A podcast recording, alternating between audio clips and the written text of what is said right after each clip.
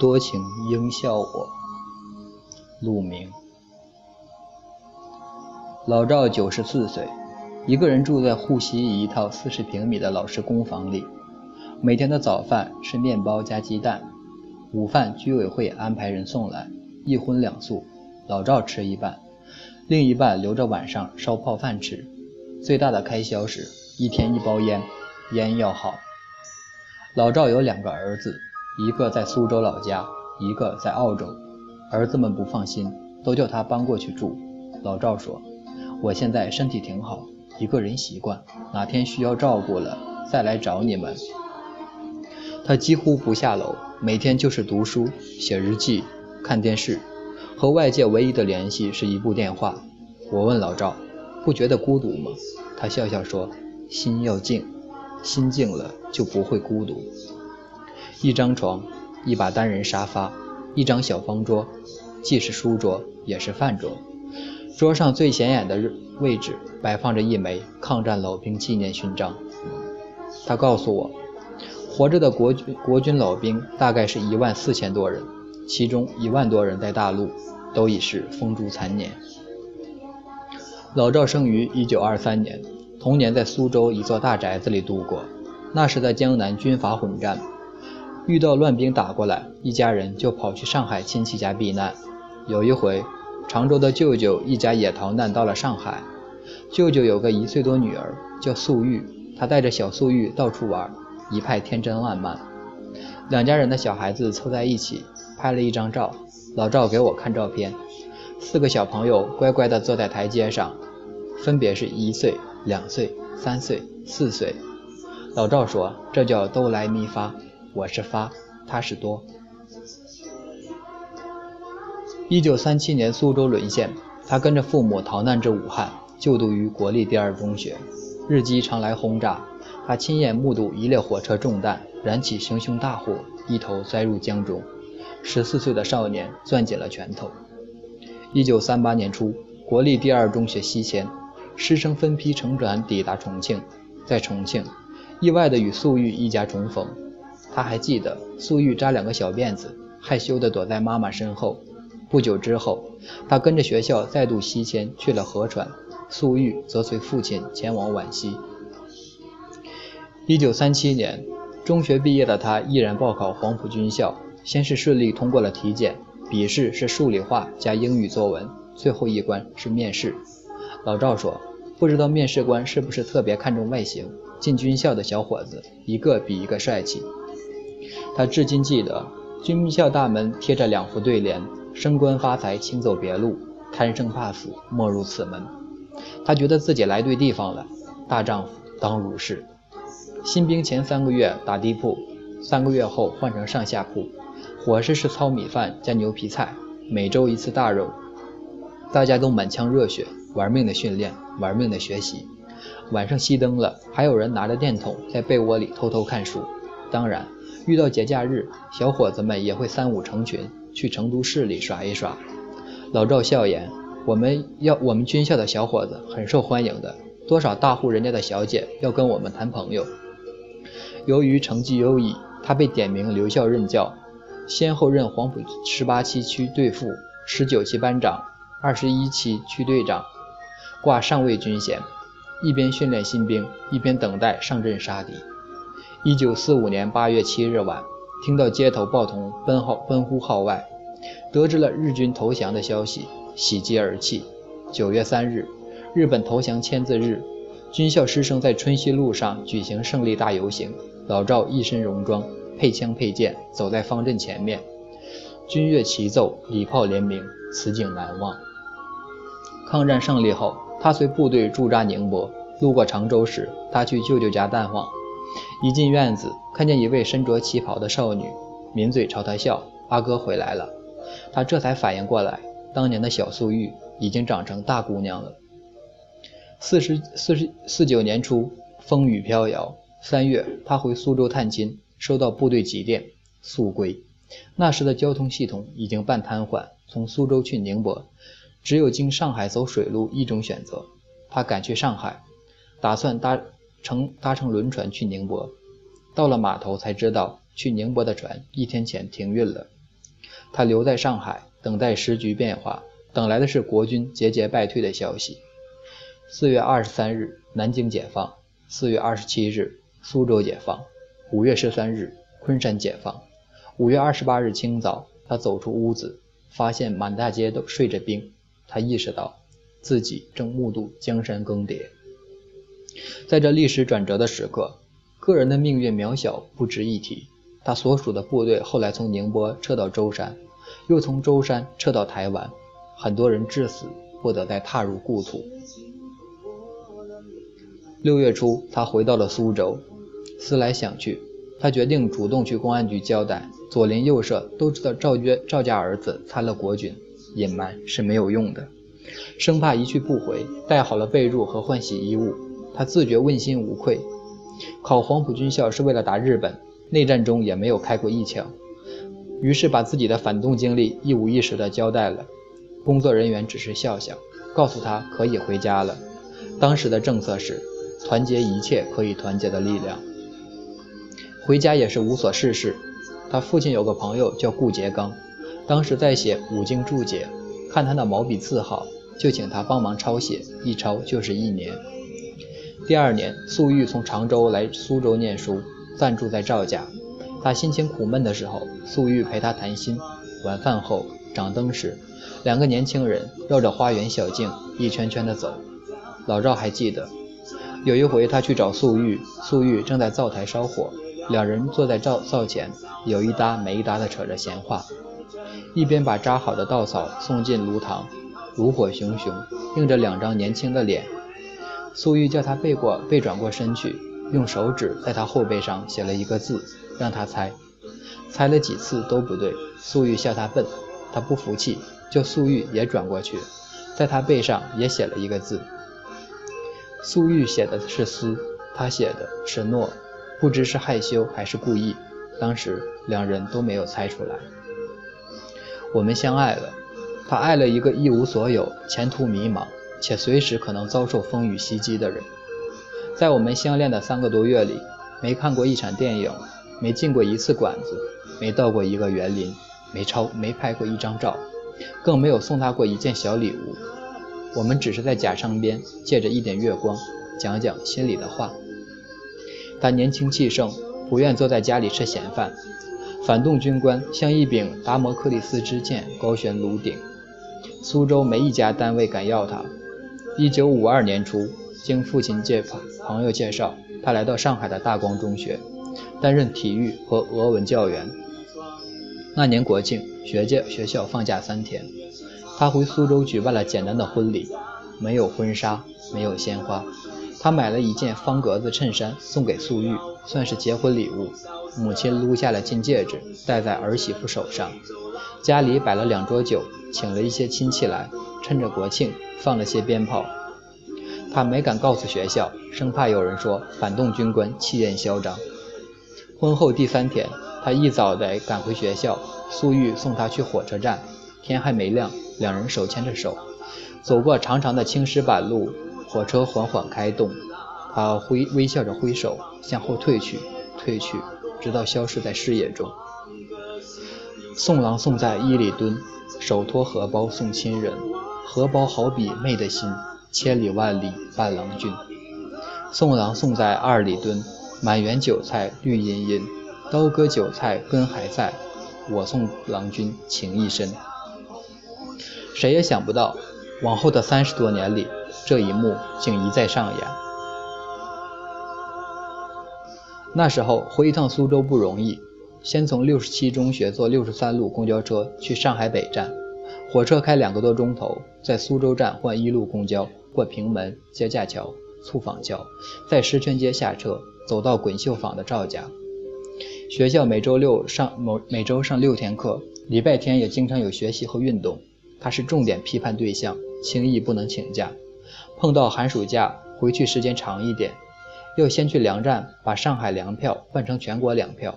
到了苏州，还得在派出所登记临时户口，离开时再撤销。即便如此。他还是一有机会就回去，有时周六上完课再赶再去赶火车，到家都快半夜了。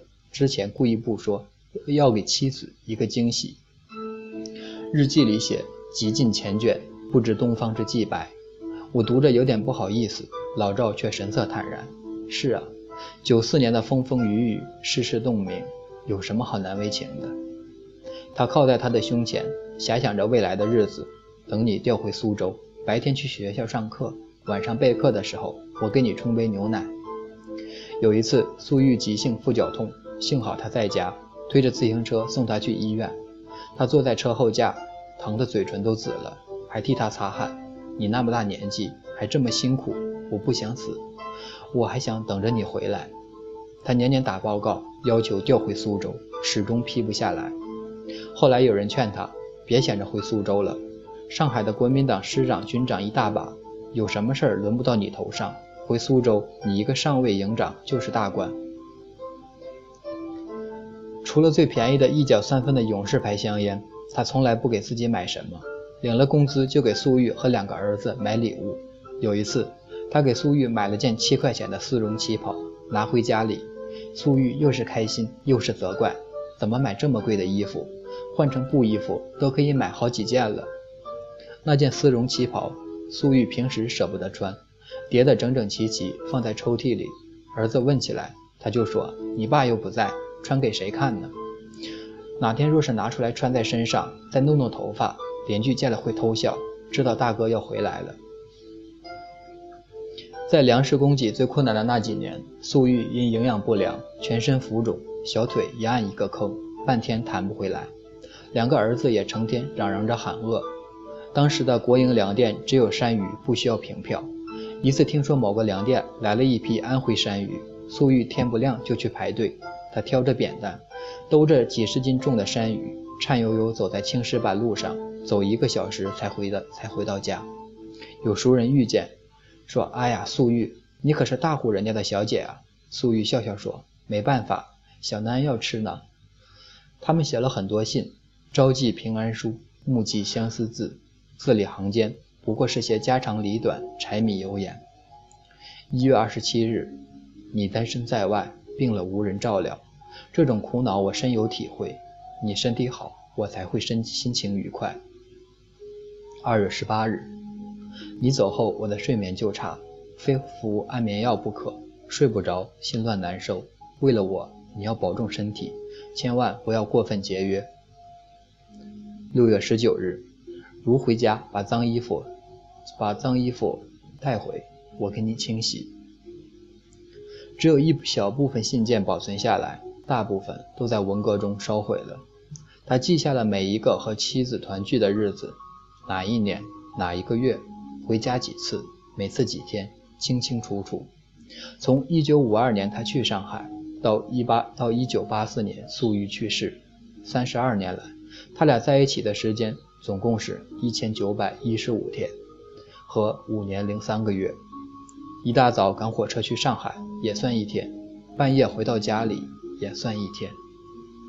有你在身边，便是生命中最美的日子。轰轰烈烈的无极无产阶级文化大革命开始了。作为反动军官，专政对象，他被关进牛棚，学校停课闹革命，安排他干最脏最累的活：砌墙、拉大车、吊水泥、打打扫厕所、修理破旧课桌椅。夜里通宵达旦的开会、交代、写检查、揭发和被揭发。红卫兵呼啸来去。铜铜头皮带不时往牛鬼蛇神、牛鬼蛇神身上招呼，不断有教师被批斗、被侮辱、被毒打，乃至自绝于人民。红卫兵请来一尊三尺三公尺高的宝像，规定牛出学牛出校门时需向宝校鞠躬，宝像鞠躬。此时坐在校门口嬉笑打闹的小将们一高兴，便可肆意戏弄老牛。有一老教师就被迫绕着大礼堂爬了一圈，一边爬一边学狗叫。众红卫兵在一旁拍手叫好。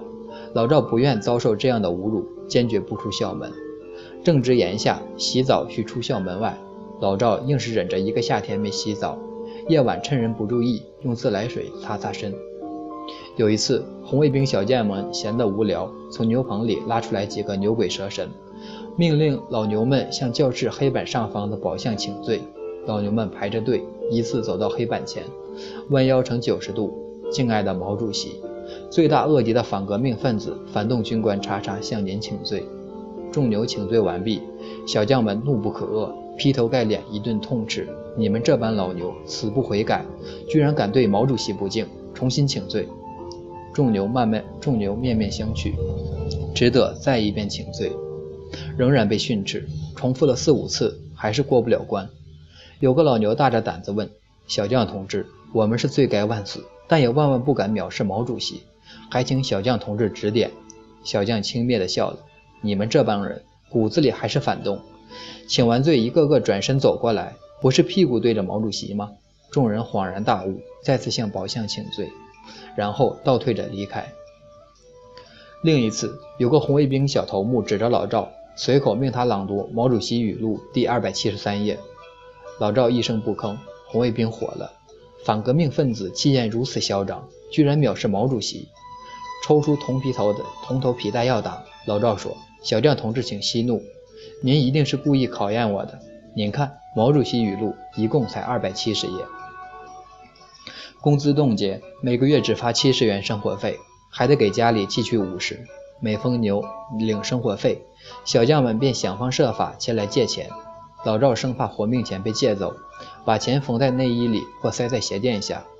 学校里有个小饭摊，他每天中午去吃二三两米饭，一碗豆腐汤和一角三分，偶尔叫一碗菜汤面，两角一分，汤里加辣酱，味道真好。最令他痛苦的是批斗结束，或是运动暂告一个段落，别的牛鬼蛇神可以回家和亲人团聚。他还得住在牛棚里，独自咀嚼着屈辱和孤独的滋味。他趁着运动的间歇期，偷偷溜回了苏州。几位小将一路追到苏州赵家老宅，勒令他老实点，回上海交代问题。临行前，他剪下粟裕的一角衣裳，藏在身边，想家的时候拿出来看看，摩挲着织物的质地，仿佛能触及体温。革命的洪流同样席卷了苏州。红卫兵到处抄家破四旧，粟裕带着两个儿子紧锁了房门，抄自己的家，明代、清代的瓷器，之前没有上交国家的，忍痛都砸了，留着就是罪状。几百幅名家画作付之一炬，老赵的一件军服被绞成了碎片，又拼拼补补缝成一件白衲衣给小南穿。粟裕所有的旗袍、高跟鞋也都绞烂了。翻出那件老赵送的丝绒旗袍，他对儿子说：“你爸最喜欢这一件，母妈再穿给你一次，再穿一次给你们看，可好？”穿好了，儿子说：“母妈真好看。”他实在舍不得剪，于是冒着巨大的风险，把它藏在壁橱的夹板里。等到文革结束，家里只剩下这一件旗袍了，还有那些情意绵绵的信件都烧了。生怕被翻出来什么反革命言论或资产阶级情趣，烧一封，叹一口气。他对儿子说：“我跟你爸两地分居那么久，这些信我本想留着，等我们以后老的时候看的。”一共烧了五百四十八封信，只有一小部分后来写到写的留到了今天。老赵数了又数，二百七十四封。一九八四年的春节快结束了，老赵打算回学校。行李里夹着一份退休申请，还有粟裕平时省下的四十个鸡蛋，让他给自己加点营养。本来他一年前就到了退休年龄，校长找到他说以后不开俄语课了，也不打算招俄语老师，你好歹送完这届学生吧。他铁了心，这次无论如何要走。两地分居了三十二年，他心想终于可以团聚了，像电影里身经百战的老兵，憧憬着。打完这仗就回家。临走前一天，素玉一早起来说头疼，后来说好点了，还给孙女洗了尿布。白天，素玉去居委会上班，下班回家后和儿媳妇一起做饭。晚上十点，她铺好了被子，突然一阵头晕。老赵扶她坐在床边，她把头靠在丈夫的肩上，好像睡着了，就再也没有醒来。送到医院，素玉已经停止了呼吸。突发性脑溢血，医生叹口气，送太平间吧。老赵懵了，他不敢相信粟裕就这样走了，没有留下一句话，也没有掉一滴眼泪。世界在他面前无声的坍塌。老赵哽咽了：“素玉，我们回家。”老赵说：“男儿有泪不轻弹。成年后，他一共哭过三次。第一次是四五年日本投降，第二次是四九年江山易帜，第三次不为民族，也不为家国，为一个女人。”回到家，老赵把素玉抱到床上，盖上他亲手铺的被子。素玉像是睡着了，神色安详，手指还带着余温。可是无论他怎样呼唤，怎样摇他的手，素玉也不会醒来了。想起素玉曾说过，有个算命的瞎子说他有三十年的帮夫运，瞎子告诫他，运不可用尽，用尽了便是生死离别。当时素玉还是个姑娘，压根儿没往心里去。后来，老赵经历了八次政治运动，每一次都是惊涛骇浪，每一次都涉险过关，仿佛冥冥之中有什么力量在护佑。那个年代，有多少人没有撑住，便永远的沉了下去。三十二年，就这么如履薄冰的过来了，是尘缘尽了吗？老赵老泪纵横。他情愿相信瞎子说的是真的，这些年是素玉在保佑他，他是他的羁绊，他是他的菩萨。送郎送在八里墩，八宝丝带送手中，丝带本是千条线，勒在腰里系在心。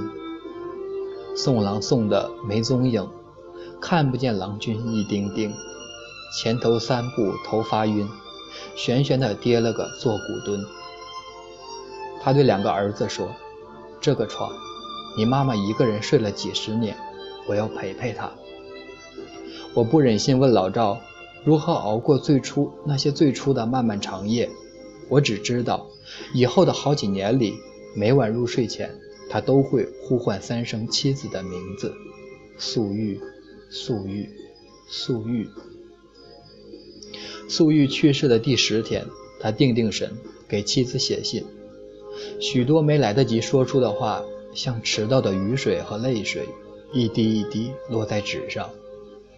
从1984年的2月20日写到1986年的11月14日，写了三年，总计一千封。在第一千封信里，他写：“我不打扰你了，但我会一直想你。”老赵至今保留了写日记的习惯，每一篇在日期旁边。有一个小小的数字，比如二零一六年五月十七日幺幺七六九，代表离开素玉的第一万一千七百六十九天。素玉走后的很长一段时间，他闭门不出，偶尔出去一趟，看见别的老头子老太太一起走路，心里难过的很，干脆不出去了。儿子劝他再找一个伴，他笑：“我这辈子都是一个人。”习惯了儿时的颠沛流离，少年的军校生涯，青年的千山万水，六十区中学的宿舍和牛棚，最后寄身于这间小小的蜗居，一辈子向往家的温暖，家却咫尺天涯。老赵自嘲，命该如此。有人请教他养生的秘诀，老赵笑了：“我一不吃补品，二不打太极，每天一包烟。”养什么生？来人不死心，总有一些人生经验和感悟吧。老赵想了想，要说感悟，大概就是静和静两个字。静则不扰，静则不惧。一个人，一杯茶，一支烟，听听广播，看看电视，有时想起过往的岁月，就写两笔，安安静静的活着，干干净净的把日子过完。或许，经历了如此漫长跌宕的岁月，一个普通人遭遇的一切生离死别，都只是小离别。无数人被历史的车轮碾过，零落成泥，无声无息，早已过了宠辱不惊的年纪。千种滋味，万般劫难，仿佛都已远去。暗夜里，闭上眼睛，依旧是你的笑意。其实懊悔的事情很多，当初为什么要来上海？为什么不坚持一年就退休？他喜欢旅游，为什么不早一点带他出去走走？不能多想，命运面前，一个人的悲欢是很渺小的，但这是我的全部。我突然有点明白了老赵为什么情愿独处。他的生命里有过一个人，这个人走了，他就是孤独的。无论走到哪里，人声喧哗，人潮汹涌，他都是孤独的。我在老赵家坐了很多个下午，喝了他很多茶，也吸了不少二手烟，听他讲长长的一生。前六十年的主题是分离，后来则主要关乎怀念。有时窗外下着雨，淅淅沥沥，有一种浮生若梦的感觉。现在的年轻人再去听那些天荒地老的爱情，终究是隔了一层。就像从没离开香港的人，听《我的世界开始下雪》，只觉得那是多么遥远而不容辜负的深情。老赵说：“这辈子算是喜欢过了。他那个时代的人，不习惯说爱的。”